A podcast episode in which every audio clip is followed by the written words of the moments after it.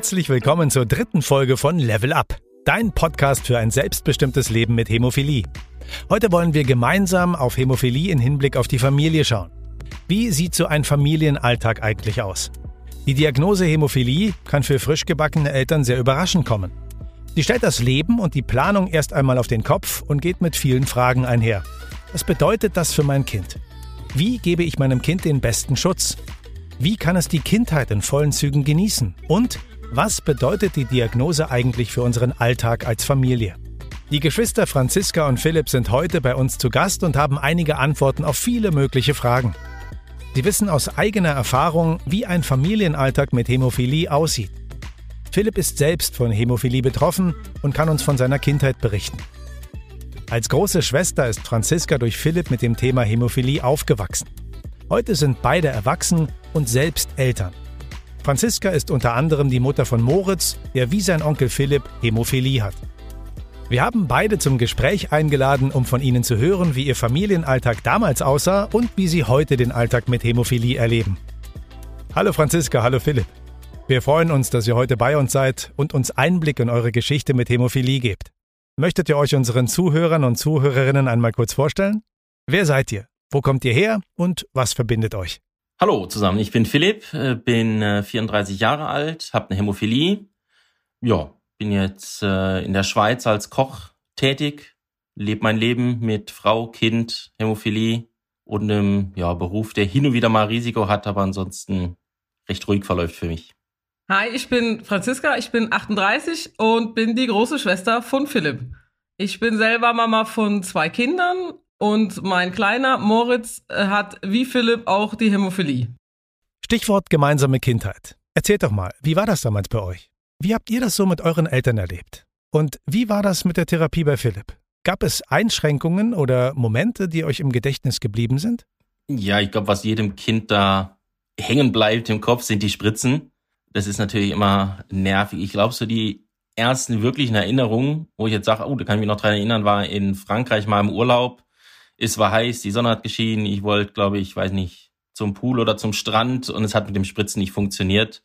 Und ich glaube, meine Mutter hat äh, jede Vene äh, zwei, dreimal bestochen. Und ja, nicht traumatisch, aber ja, es bleibt halt hängen, was man so jetzt von der Hämophilie als erstes mitkriegt. Und ansonsten ist es halt, ja, dass man vielleicht nicht alles darf. Vielleicht nicht unbedingt Fußball spielen oder von dem ganz hohen Baum springen. Aber das auch eher nicht negativ. Und du hast es trotzdem gemacht. Ja, natürlich. Muss man ausprobieren. Kann ja nicht wissen, welcher der höchste ist. das hat ja auch keiner gesagt.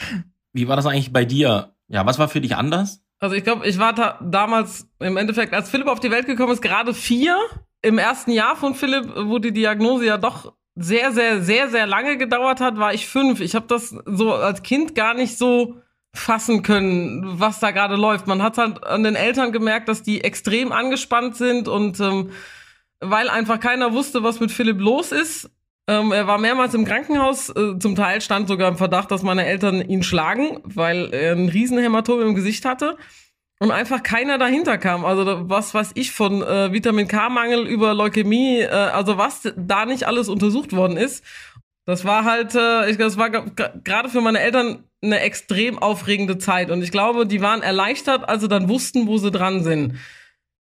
Und das habe ich, glaube ich, gemerkt. Also tatsächlicherweise noch nicht mal an das Spritzen selber, sondern eigentlich an Philipp, der als Baby in seinem Bett liegt und zum Schutz, damit er keine äh, blauen Flecken bekommt, um die Arme und die Beine, um die Gelenke so dicke Schaumstoffrollen hatte, damit er nachts, wenn er äh, strampelt, äh, nicht gegen das Bett trifft.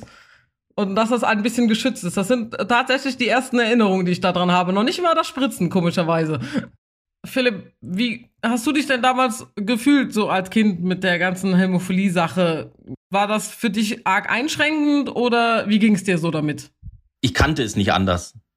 Also ich habe Fußball nicht vermisst, weil ich ja nie damit groß in Berührung kam oder in, in, ja, in Versuchung kam. Ich habe jetzt nichts vermisst.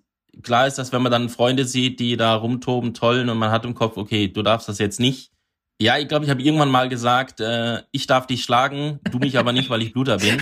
Und da haben die ähm, anderen drauf gehört? Wie halt ein Kind so denkt. Safety first. Ja, es ist schon ein bisschen anders, aber man kannte sich, alle die Freunde wussten Bescheid, dass es was ist. Deswegen, ich war jetzt da, glaube ich, nicht der große Außenseiter, wo jeder dachte, uiuiui, da müssen wir jetzt aber aufpassen. Was ich so in Erinnerung habe, ist, dadurch, durch die Hämophilie-Gesellschaft hatten wir natürlich auch ja ziemlich viele Erlebnisse. Es gab immer dieses Familienwochenende, es gab Reisen nach Spanien, es gab die Kinderfreizeit. Und das sind eigentlich alles so positive Verknüpfungen, die ja auch eine schöne Zeit waren mit äh, mit anderen Kindern, mit anderen Blutern. Ich glaube für die Eltern auch ganz wichtig äh, zum Austausch. Was macht dein Kind? Äh, wie läuft das bei euch ab? Funktioniert das alles? Und ja, so im Familienalltag ist das kein Problem. Ich glaube, der große Luxus, den wir hatten, ähm, war schon damals, dass die Mama eigentlich ziemlich entspannt war, was das ganze Thema Hämophilie betrifft. Und ähm, also ich weiß aus den Wochenenden in Blankenheim oder den Urlauben mit den anderen Hämophilie-Familien, äh, da die anderen Eltern waren deutlich angespannter und deutlich strenger und das war die Mama aber im Endeffekt gar nicht. Also Philipp durfte auch viele Dinge machen, auch wenn sie, glaube ich, schwitzend äh, daneben gestanden hat.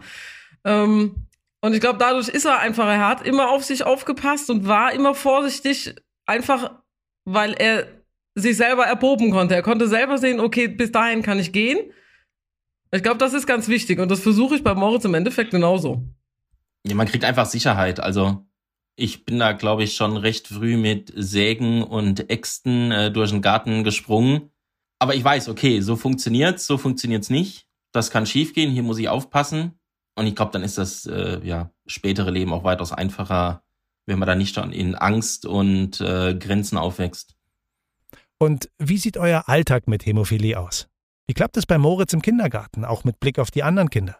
Moritz ist jetzt seit zwei Jahren im Kindergarten. Ähm, auch da der große Luxus, dass Philipp im selben Kindergarten war. Das heißt, äh, so ganz unbekannt ist denen das Krankheitsbild netterweise nicht. Ähm, wir sind aber von vornherein sehr, sehr offen damit umgegangen. Ähm, sowohl mit, den, mit der Kindergartenleitung als auch mit den Kindergärtnern, aber auch genauso mit allen anderen Eltern in der Gruppe.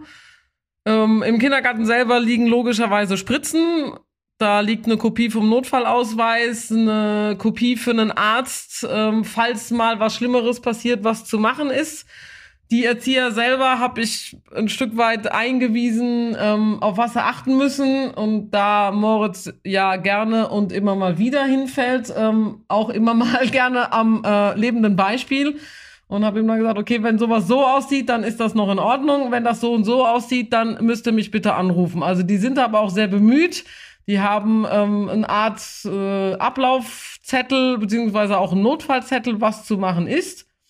Und ich muss sagen, das läuft echt hervorragend im Kindergarten. Philipp, du siehst ja jetzt auch Moritz, wie er aufwächst und äh, wie er so in sein Leben startet. Gibt es irgendwas, was du ihm raten würdest? Ähm. Früher Skifahren. ja, früher Skifahren lernen. Eigentlich soll er alles machen, worauf er Lust hat. Also ich glaube, von Natur aus ist er schon so gelenkt, dass die manche Sachen gar nicht in Frage kommen. Wie gesagt, bei mir ist das Normalität, dass manche Sachen nicht gehen. Und ich glaube, das ist bei ihm genauso. Ja, vielleicht soll er mehr Sport machen. Den hat die Mama dir nicht verboten. Ja, stimmt. Der wächst auch schon ganz anders damit auf. Also wird jetzt einmal die Woche gespritzt. Ich glaube, das ist bei ihm nochmal ein ganz anderes Verständnis, wie er die Krankheit sieht. Wobei Krankheit man ja fast auch in Klammern setzen kann. Also ich glaube, mit einer äh, Diabetes hat man weitaus mehr Einschränkungen und ja, Sachen, auf die man achten muss, als mit Hämophilie. Ich glaube, heute ist das alles ja erklärt in Büchern, in Heften, kindgerecht für Eltern, einfach erklärt. Es ist eigentlich weitaus mehr Wissen vorhanden, glaube ich, als damals. Ich glaube, das war für meine Eltern schon ja ziemlich kompliziert und ich glaube, das ist heute, ja, weiß man, was passieren kann und es ist alles recht überschaubar und planbar.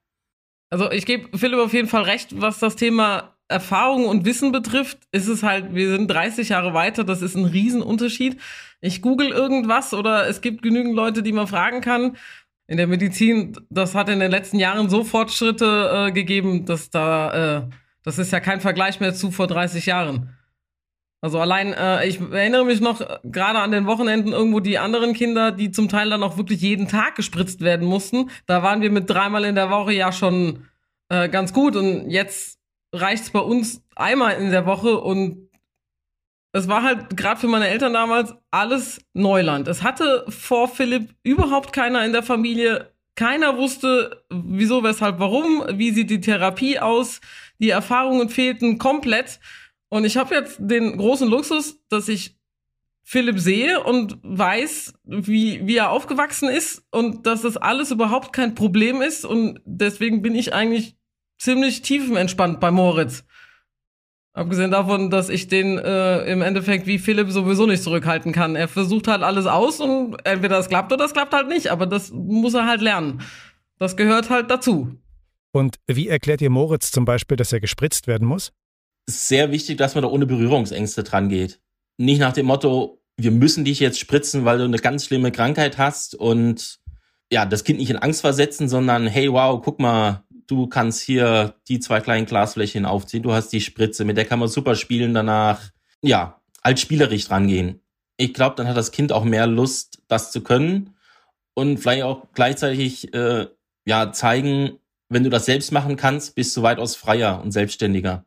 Aber ich glaube, derweilen gibt's da auch äh, Wettbewerbe und Urkunden und also dass die Kinder auch wirklich dran sind, okay, ich will's jetzt in drei Tagen lernen. Ich glaube, das gibt's auch im Ferienlager dass sie in den zwei Wochen das lernen, ja, dann sind die auch stolz drauf. Also das ist, glaube ich, ein ganz wichtiger Punkt. Wie war das am Anfang mit dem Spritzen bei Moritz? Wann habt ihr mit der Prophylaxe begonnen? Es war ein Sprung ins kalte, ins kalte Wasser ähm, mit einem, also normalerweise sollten wir mit ungefähr einem halben Jahr mit der Prophylaxe anfangen. Ähm, da wollte Moritz allerdings nicht drauf warten und hat dann beschlossen, äh, ich kriege jetzt aber eine Spontanblutung in der Wirbelsäule und dann mussten wir von heute auf morgen ähm, mussten wir auf die äh, Medikamente eingestellt werden, beziehungsweise waren sogar dreieinhalb Wochen im Krankenhaus, weil er dann dreimal am Tag ähm, gespritzt wurde, bis das Ganze so weit sich abgebaut hat, ähm, dass wir dann nach Hause konnten. Und dann haben wir im Endeffekt angefangen, jede Woche zu spritzen, beziehungsweise aber noch im Institut, weil bei den ganz Kleinen ist die Venensituation eher bescheiden. Also ich hätte mir das in dem Alter noch nicht alleine zugetraut. Und mit ungefähr zwei Jahren habe ich dann angefangen, ihn selber zu spritzen. Das gab immer mal wieder Phasen, da fand er das logischerweise total doof. Ich meine, welches Kind wird schon gerne gespritzt? Ja, ich glaube tatsächlicherweise der größte Vorteil, den ich wirklich hatte, dass ich halt einfach schon mal gespritzt habe. Ich habe Philipp immer wieder gespritzt. Klar, er war größer. Da ist die Venensituation halt besser, aber ich konnte faktisch an Philipp üben. Ich wusste, wie das ist, wenn ich die Vene nicht finde oder wenn sie wegrollt oder wenn ich zwei, dreimal stechen muss. Philipp war ja halt auch ein super Übungsobjekt. Der war ja geduldig mit mir und das war für mich ein Riesenvorteil, dass ich grundlegend von der Technik her wusste, wie es funktioniert. Aber es ist dann tatsächlicherweise dann nochmal ein anderer Punkt, wenn man sein eigenes Kind spritzen muss und ich sag mal, so ein, äh, so ein Einjähriger, der fängt dann halt auch an zu schreien und äh, will nicht und heult und weint. Und dann klappt's vielleicht auch in dem Moment nicht. Für mich war irgendwann der Moment, wo ich gelernt habe, je ruhiger ich bin, desto besser klappt es. Weil wenn ich dann auch anfange, dass mir die Tränen runterlaufen, dann werde ich angespannt, dann funktioniert es gar nicht mehr. Dann haben wir auch aufgehört und es am nächsten Tag einfach nochmal versucht. Dann war es halt so. Aber je entspannter man selber ist, desto besser klappt's auch am Ende. Jetzt ist er drei und Jo, ist kein Problem. Was wünscht ihr euch für die nahe Zukunft, wenn ihr an euer Leben mit Hämophilie denkt? Ja, wünschenswert für mich in den nächsten Jahren mit Hämophilie ist natürlich, dass es immer weitergeht mit dem, mit der Forschung, mit dem Fortschritt. Wobei ich auch jetzt äh, super zufrieden bin. Also ich kann mir gerade nichts Besseres vorstellen äh, als so, wie es ist. Aber es würden natürlich schon mehrere Dinge einfacher sein, wenn gar kein Spritzen mehr wäre, und das wäre halt schön für die Familie. Aber ansonsten wünsche ich mir einfach, dass alles so bleibt, wie es ist, dass die Versorgung bleibt, wie es ist, dass äh, ja meine Tochter damit gut aufwächst und mit mir gut aufwächst, dass ich auch ja vielleicht mal in die ganz große Zukunft sehe, keine Probleme mit mir haben wird, wenn ich alt werde. Das ist wünschenswert. Ansonsten ja alles so, wie es ist. Also das ist bei uns jetzt nicht anders auf, äh, ich sag mal, auf die nächsten fünf Jahre machen wir, glaube ich, hier erstmal so weiter, wie es ist. Und klar, man freut sich über jeden medizinischen Fortschritt, aber da gebe ich Philipp recht. So wie es jetzt ist, ist es, ist es super. Ich wünsche mir für Moritz, dass er genauso locker damit umgehen wird, irgendwann mal wie der Philipp. Ähm, dass es ihm wie Philipp geht, dass wenn er jetzt irgendwann mal größer wird und in die Schule kommt, dass auch die Freunde und auch die Eltern der Freunde kein Problem damit haben und auch keine Angst vor dem Ganzen haben. Also ich glaube, ich mache es ganz gut, weil ich damit sehr locker umgehe und die sehen das auch, wie ich mit Moritz umgehe und was Moritz alles darf und das beruhigt die anderen Eltern schon insofern, äh, dass sie dann einfach keine Angst haben, dass auch Moritz dann mal zum Spielen kommt, dass sich da keiner äh, riesig Gedanken macht. Das wäre jetzt so, dass die nächsten zehn Jahre. Zum Abschluss vielleicht noch eine Frage. Welchen Tipp würdet ihr Eltern geben, deren Kind gerade die Diagnose Hämophilie erhalten hat? In erster Linie Ruhe bewahren. Es steht keiner allein damit da. Auf jeden Fall den Kontakt suchen zur Klinik. Ganz wichtig, glaube ich, zu anderen, ja, Blutern, Familien und einfach das Gespräch suchen. Und ich glaube jetzt mit dem Internet, was es damals noch nicht gab, ist das schon, ja, was ganz Großes getan. Jetzt gerade auch mit so Projekten wie dem Podcast, dass wirklich andere Eltern von erfahrenen Eltern hören, okay, das ist alles machbar, das ist kein Problem, da brauche ich mir keine Sorgen machen. Ich wollte sagen, ich glaube, nach der Diagnose erstmal erstmal einmal tief durchatmen, mal eine Nacht drüber schlafen. Wenn man noch gar keine Berührungspunkte hatte, ist das erstmal ein Riesenschock. Oh Gott, ich muss mein Kind spritzen und der braucht Medikamente und was passiert, wenn der hinfällt und äh, das große Drama einfach mal sacken lassen, tief durchatmen und wie Philipp sagte, also es gibt Krankheiten, die sind deutlich lebenseinschränkender und wenn man sich da die Hilfe holt, die man ja auch überall bekommt, dann ist man innerhalb von kürzester Zeit in einer solchen Routine drin, die das so einfach macht. Und erlebt es sich von ganz alleine faktisch. Liebe Franziska, lieber Philipp, ich bedanke mich bei euch für das Gespräch und die Einblicke in euren Alltag. Zusammengefasst für euch, liebe Zuhörer, während früher die Tragweite der Erkrankung noch nicht so bekannt und dadurch mit größeren Sorgen verbunden war, können Kinder mit Hämophilie heute an vielen Aktivitäten problemlos teilnehmen. Neue Therapiemethoden, unter anderem Medikamente mit verlängerter Halbwertzeit, ermöglichen viele Chancen zur persönlichen Entfaltung auf dem Weg vom Kind zum jungen Erwachsenen. Mit etwas Übung lässt sich auch das Spritzen von Faktorpräparaten nahtlos in das alltägliche Leben integrieren. Die Therapien stärken die Eigenverantwortung eurer Kinder und lassen euch auch als Elternteil den Familienalltag entspannter erleben. Für mehr Informationen wendet euch bitte wie immer an euren behandelnden Arzt oder eure behandelnde Ärztin. Zum Abschluss möchten wir euch auch dieses Mal eine vielgestellte Frage zum Thema Familienalltag beantworten. Stichwort Faktorgabe beim Kind. Wie lerne ich als frisch gebackene Mutter oder frisch gebackener Vater, mein Kind zu spritzen? Mit Ruhe, im eigenen Tempo und mit der Unterstützung von anderen Personen. Wichtig ist, sich selbst keinen Druck zu machen, wenn es nicht sofort funktioniert. Das eigene Kind zu spritzen erfordert Zeit, Geduld und Übung. An der Seite eures behandelnden Arztes lernt ihr das Spritzen unter fachmännischer Anleitung. Hier erfahrt ihr Unterstützung bis zu dem Moment, an dem ihr selbstbewusst sagen könnt, ich fühle mich wohl, das schaffe ich. Mit jeder Faktorgabe wird es einfacher, bis das Spritzen irgendwann zum Alltag geworden ist. Ein Extra-Tipp. Sprecht gern mit eurem behandelnden Kinderarzt. Dieser kann euch in Notfällen schnell helfen. Wir hoffen, dir hat unser Family Talk in der dritten Folge von Level Up gefallen und du schaltest auch das nächste Mal wieder ein, wenn es heißt Level Up, dein Podcast für ein selbstbestimmtes Leben mit Hämophilie. Wenn du mehr zum selbstbestimmten Leben mit Hämophilie erfahren willst, dann besuch doch unsere Liberate Life Community unter www.liberatelife.de. Unter diesem Namen findest du uns auch bei Facebook, Instagram und YouTube, wo wir regelmäßig Inhalte rund um das Thema Leben mit Hämophilie veröffentlichen. Natürlich freuen wir uns auch, wenn du Feedback oder Themenvorschläge für unseren Podcast hast. Schreib einfach eine Mail an llcommunity@sobi.com. Wir freuen uns, wenn du auch bei der nächsten Folge wieder einschaltest und sagen Tschüss und bis bald.